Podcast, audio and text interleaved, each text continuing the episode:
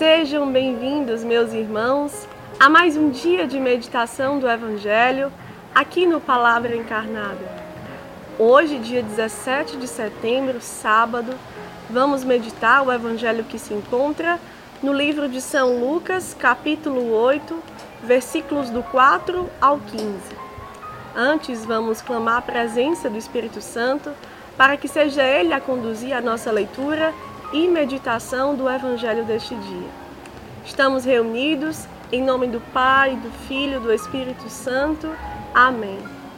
Vinde, Espírito Santo, enchei os corações dos vossos fiéis e acendei neles o fogo do vosso amor. Enviai, Senhor, o vosso Espírito, e tudo será criado, e renovareis a face da terra. Oremos. Ó Deus que instruístes os corações dos vossos fiéis, com a luz do Espírito Santo. Fazei que apreciemos retamente todas as coisas, segundo o mesmo Espírito, e gozemos sempre de Suas consolações. Por Cristo, Senhor nosso. Amém. Vamos então à leitura do Evangelho. Naquele tempo, reuniu-se uma grande multidão, e de todas as cidades iam ter com Jesus. Então ele contou esta parábola. O semeador saiu para semear a sua semente. Enquanto semeava, uma parte caiu à beira do caminho. Foi pisada e os pássaros do céu a comeram. Outra parte caiu sobre pedras, brotou e secou, porque não havia umidade. Outra parte caiu no meio de espinhos os espinhos cresceram juntos e a sufocaram. Outra parte caiu em terra boa, brotou e deu fruto, cem por um. Dizendo isso, Jesus exclamou: Quem tem ouvidos para ouvir, ouça. Os discípulos lhe perguntaram o significado dessa parábola. Jesus respondeu: a vós foi dado conhecer os mistérios do reino de Deus, mas aos outros só por meio de parábolas, para que olhando não vejam e ouvindo não compreendam. A parábola quer dizer o seguinte: a semente é a palavra de Deus. Os que estão à beira do caminho são aqueles que ouviram, mas depois vem o diabo e tira a palavra do coração deles para que não acreditem e não se salvem. Os que estão sobre a pedra são aqueles que, ouvindo, acolhem a palavra com alegria, mas eles não têm raiz. Por um momento acreditam, mas na hora da tentação voltam atrás.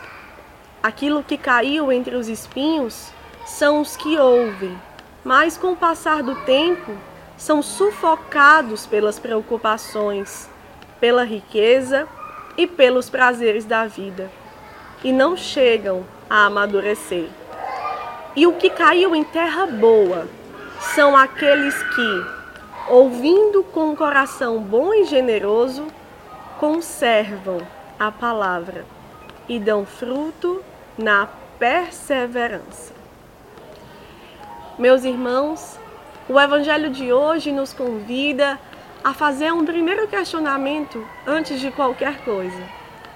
Quem nós somos nesse Evangelho? Nós somos uma multidão que se aproxima de Jesus por diversos motivos pessoais, particulares, individuais, ou somos discípulos dispostos e disponíveis para aprofundar naquilo que o Senhor fala para as nossas vidas. Quem nós somos nesse Evangelho? Percebemos que Jesus deixa claro essa diferença quando, no mesmo Evangelho, ele chega a explicar para os seus discípulos o que se tratava a parábola que ele anunciava e por que aos discípulos ele poderia ali explicar de forma minuciosa. Jesus sabia que aquele que se considera seu discípulo, aquele que toma posse desse discipulado, que se reconhece dessa forma, vai se colocar na disposição de se debruçar sobre a palavra, de dar atenção ao que Jesus fala, de gastar tempo, de gastar a vida, meus irmãos, para que a palavra permaneça.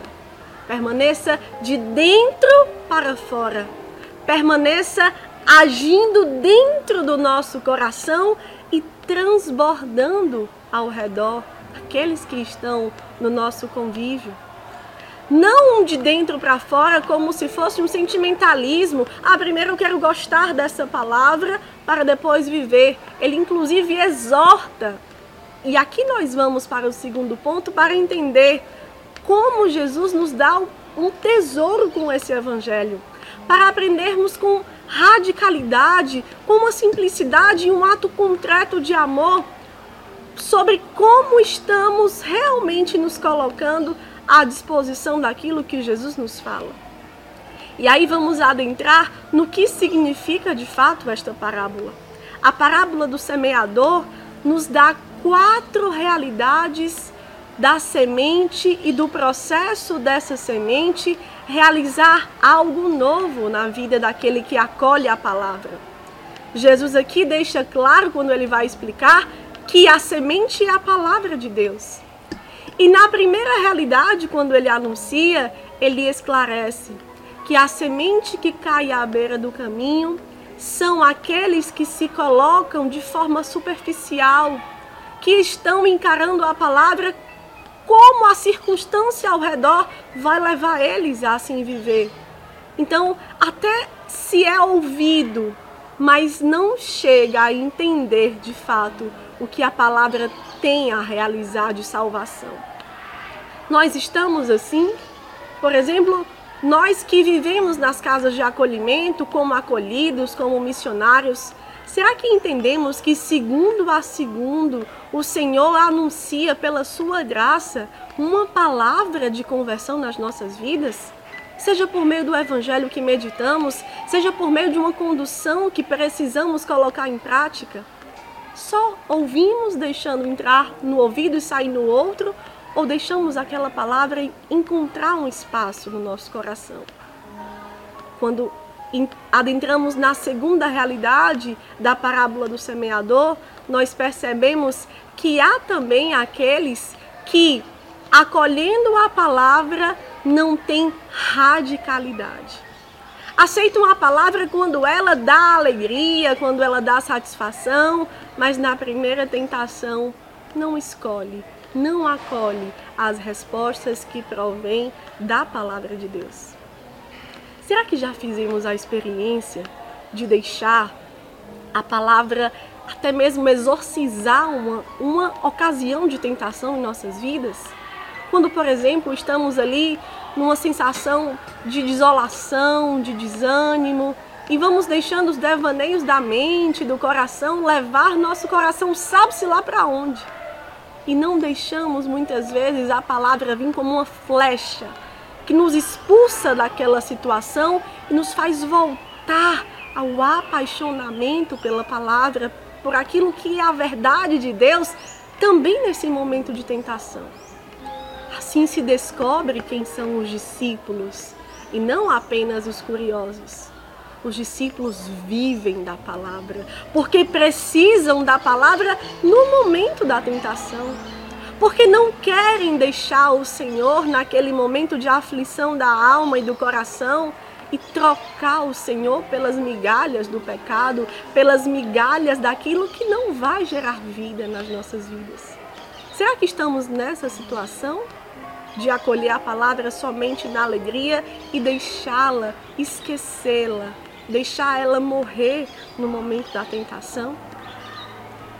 Precisamos realmente aprofundar. Talvez em alguma ou outra área isso pode estar acontecendo. E pela força de salvação desse evangelho, eu e você somos convidados a trazer a palavra de Deus para o momento da tentação e renascermos, nascermos de novo, morrermos para a ocasião de pecado que vem abater no meu coração, no seu coração e nascermos do alto nascermos da palavra que vivifica a nossa vida, que nos dá, que nos dá luz, que nos dá esperança, que nos dá literalmente salvação, porque nos livrou da tentação, porque nos livrou do pecado. A terceira realidade que aqui Jesus fala para mim, para você, com esta parábola, são aqueles que até acolhem a palavra, que estão ali dispostos a trazê-la também para os momentos de tentação, mas quando se vem com o passar do tempo, com a perseverança arrastada pela contagem dos dias, vão se deixando se sufocar pelos problemas, pelas riquezas, pelos prazeres da vida. A palavra não consegue adentrar para tirar de nós algo. A palavra ela é sufocada porque as preocupações são maiores, porque os prazeres da vida gritam mais do que corajosamente tenhamos uma decisão de fazê-los morrer, ou porque a riqueza, os apegos, as desordens do nosso coração não deixou a palavra realmente expandir e tirá-los da nossa frente. Esse estágio aqui pode ser muito algum que eu e você estejamos passando e não estejamos numa disposição sincera de reconhecer. Fazemos uma experiência sincera, por exemplo, de louvar o Senhor por causa das dificuldades?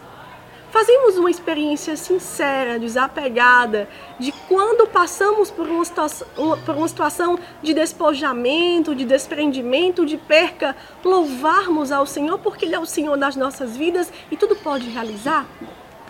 Se fizermos essa experiência de louvar o Senhor nessa situação, nós podemos realmente provar da semente nessa ocasião que o meu e seu coração encontre espaço nessa situação para passarmos assim.